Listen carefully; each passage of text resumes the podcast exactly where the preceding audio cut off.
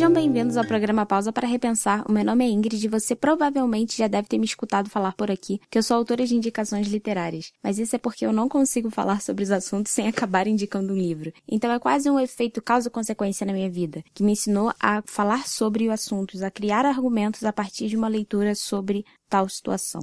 Eu acho que hoje a gente pode falar um pouco mais sobre essa ideia de que estamos todos argumentando o tempo todo a partir do momento que todas as redes sociais viraram palco de debate. Onde você entra, tem alguém querendo falar sobre um assunto que você não está preparado para falar e outras pessoas reclamando que tem muita gente opinando de forma inconsequente naquelas redes. Eu acho sim que a gente não está preparado para a maioria dos assuntos que chegam e acho até que isso não é nada novo, porque o período de transição ensino médio-vida faz a pessoa passar às vezes pelo Enem, que também exige esse tipo de raciocínio, e por muitos momentos chega até a pessoa sem a mínima noção de como pensar sobre aquele assunto que está sendo pedido. Ou seja, isso já começa na época do ensino médio, quando vários argumentos prontos chegam até você e você não faz a menor noção de como colocar tudo aquilo para raciocinar. Eu acho também tem outro ponto. A gente já se viciou em lermos múltiplos textos de forma rasa pela internet, então a gente tem uma sensação que é um tanto quanto duvidosa de que a gente já sabe sobre um assunto apenas porque a gente lê alguns argumentos sobre ele. Só que isso faz a gente esquecer que nós estamos lendo resultados de algoritmos. Então a nossa bolha acredita em algo, reproduz aquele algo e a gente vai alimentando esse ciclo. E o problema aqui é que saber de um assunto e argumentar sobre ele exige um aumento da sua capacidade de linha de raciocínio, sabe? Um aumento do seu pensamento crítico. E isso só vai acontecer quando você lê sobre o assunto a partir do momento que você não está sendo focado a continuar lendo apenas de um ponto de vista. Recado para quem acompanha meu trabalho por aqui, o Pausa para Repensar se tornou uma comunidade no Sparkle e por um valor acessível de 11,90 você topa comigo uma viagem de como pausar para repensar através dos livros que lemos.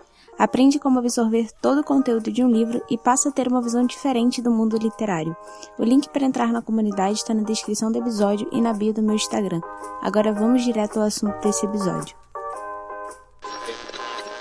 Ou seja, você precisa ler sobre algo que você queira ser um especialista sobre. Mas se você só lê aquela parte em que o autor concorda com a sua visão de mundo, você acaba continuando aquele famoso ciclo que eu falei agora há pouco. O pensamento crítico ele não é lançado por algum algoritmo, ele é semeado dentro de você. O problema aqui é que a construção do pensamento exige que você comece o entendimento de algo através de algum estímulo. Por exemplo, você quer ser especialista em macroeconomia, mas para isso você precisa ter uma base em economia primeiro. Nada muito exagerado, nada que te exija compreender negociação internacional primeiro, mesmo que no final de tudo você acabe esbarrando sobre esse assunto. O começo de tudo é você começar a descobrir sobre as visões de mundo relacionadas ao assunto que você quer aprender. Reter primeiras informações para depois você aplicar na construção de uma linha de raciocínio. Mas não necessariamente você precisa ler um livro cheio de dados para isso acontecer. Eu realmente não acredito nisso como eu também não estou dizendo que só é possível reter o assunto através dos livros, mas vamos manter o conhecimento pelo livro para manter a melhor fonte do exemplo.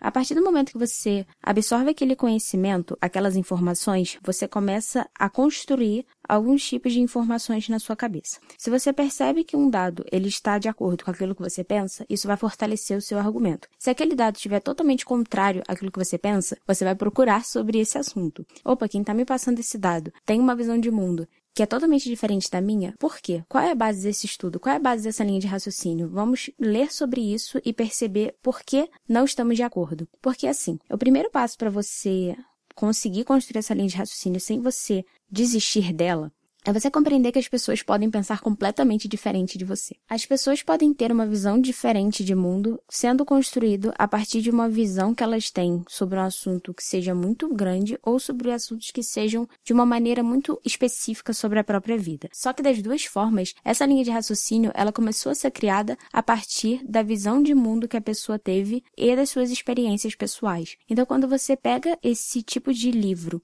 que passa sobre isso de uma maneira muito mais profunda, não não só você começa a criar um pensamento crítico sobre o assunto, mas começa a gerar gatilhos de empatia também em você. Então você vai começar a perceber que quando as pessoas falam sobre suas vivências, elas estão falando também sobre coisas que são aplicadas na vida delas de uma maneira muito diferente do que aquilo que é aplicado na nossa própria vida. A gente sempre tem um embate de pessoas vendo uma situação de uma maneira completamente diferente. E isso exige furar a bolha, isso exige descobrir que as pessoas conseguem manter diálogos a partir de pessoas ou a partir de comportamentos que são diferentes daquilo que eu acredito como certo, mas que de nenhuma maneira elas já poderiam ser tratadas como errado. Eu acho que quando a gente se aprofunda de verdade em compreender o outro, a gente pode furar essa bolha independente do assunto que a gente está se interessando. Mas antes de dar uma continuada nesse assunto, eu queria te lembrar que aqui no programa a gente tem outros episódios sobre o hábito da leitura, sobre abandonar ou não um livro e até a maneira que você vem consumindo o conteúdo. Então, para você não perder todo esse conteúdo que está sendo compartilhado por aqui, até mesmo numa linha de raciocínio, é, clica para seguir o programa a partir da plataforma que você está me escutando.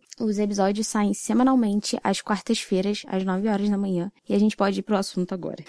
Muito por exemplo, quando um livro está à sua disposição sobre um assunto que você deseja aprender, mas aquele assunto ele é totalmente diferente da visão de mundo que você concorda, você tem duas escolhas. Primeiro, ler sobre aquele assunto para perceber o que aquela pessoa tem a dizer sobre aquilo e por que é tão diferente daquilo que eu penso. Ou segundo, desejar não ler e participar eternamente da sua zona de conforto do conhecimento, o que te faz vivenciar uma série de coisas na sua vida que não avança, porque você simplesmente não consegue sair da sua zona de conforto nem na sua própria mente, nem na hora de arrumar um argumento. Isso é uma coisa que só quem vai sofrer e saber o impacto disso na própria vida é você. É quando você precisar se desenvolver para poder participar de um projeto, para conversar com outras pessoas, para conhecer pessoas totalmente diferentes e você não conseguir. É como se você não conseguisse manter adiante uma linha de raciocínio sobre algo porque você simplesmente não quer pensar como aquela outra pessoa pensa. Não que você precise concordar com ela, mas pelo menos raciocinar como ela pensa e o porquê ela pensa. Porque talvez ela tenha motivos muito fortes para acreditar sobre alguma coisa. Para me aprofundar um pouco mais em relação ao argumento, quando você deseja convencer alguém de alguma coisa, você precisa primeiro passar de um ponto em comum com ela. Eu estou num ponto de uma linha de raciocínio. Você que está me escutando está num ponto totalmente diferente, até sobre esse assunto aqui que eu estou falando. Só que se a gente não chega num ponto comum do argumento ou da própria linha, a gente não consegue passar daquele ponto onde eu te convenço de que a gente pode traçar um outro caminho. Mas se a gente tem um ponto em comum sobre aquilo que a gente está pensando agora, você vai começar a concordar comigo e começar a refletir sobre isso que eu estou falando e pensar, é, ela pode ter razão em relação àquilo, porque tem esse ponto aqui que ao invés de pensar dessa forma, eu posso pensar desse outro jeito. Isso não acontece só com biografias, isso não acontece só com livros acadêmicos. Pelo contrário, isso pode acontecer com vários livros onde você precisa pensar um pouco melhor de que aquele livro não está te dando uma informação totalmente pronta, mas está te dando uma visão de mundo de outra pessoa. E isso quer dizer, numa situação muito mais específica, de que quando a gente está disposto a descobrir o porquê a pessoa pensa de um jeito, aquele processo de empatia, ele está sendo direcionado dentro de você. O processo de empatia ele está sendo criado para te dar um dos maiores benefícios da leitura, que é passar a te fazer crescer como pessoa. Se for preciso trocar o gênero de que você mais lê para que isso aconteça, de verdade, não seja tão ranzinza com esse assunto, porque todas as vezes que você faz algo diferente, o seu cérebro passa a criar caminhos diferentes para aquela linha de raciocínio. Isso é muito importante, porque é aqui que você se forma como um leitor crítico. Você deixa de lado o seu posicionamento de sempre pensar de um mesmo jeito e expande a sua capacidade de refletir sobre aquilo. Eu abordei o início dessa linha de raciocínio, por exemplo, quando eu falei sobre a Carolina Maria de Jesus, no livro Quarto de Despejo. Foi lá no episódio 11 daqui do programa. É uma mãe paulistana, catadora de lixo, que utilizou o seu conhecimento sobre a vida para poder registrar o seu dia a dia num diário e sabia que poderia vender aquela história em um dia, então ela, ela era muito caprichosa com cada detalhe. Um jornalista que cobria matéria onde a família dela morava, ele acabou encontrando o diário, transformando o registro num livro e trazendo a visão de mundo é, fora da bolha dele. E é também o ponto que eu acho tão importante. Quando você tem vontade de escolher um livro que te impacte, você precisa ter noção de que você vai precisar ler sobre algo que alguém, na maioria das vezes, fala de um assunto que você não concorda. Você vai precisar reconhecer que as pessoas não precisam concordar de primeira para que elas mudem a vida uma das outras, ou mudem a visão de mundo, já que a gente está falando de um raciocínio que está pronto, impresso. E é por isso que eu acho importante eu te avisar quando isso acontecer. Eu sei que sempre existe esse tipo de embate, até mesmo interiormente, que a gente não quer ler algo de alguém que pensa diferente. Mas se você só consumir o que está de acordo com o que você acredita, até que ponto vale a pena levar sempre uma vida na zona de conforto? Se você não deseja sair da sua zona de conforto nem em pensamento, como garantir que você pode se desenvolver como pessoa? Quando eu li sobre a Maria Carolina de Jesus, eu senti algo bem próximo do que quando eu li a história da Malala e eu falei sobre isso no segundo episódio desse programa. Ler sobre a visão de mundo de alguém te faz visitar uma condição de não conhecimento sobre um assunto. E não conhecer sobre algo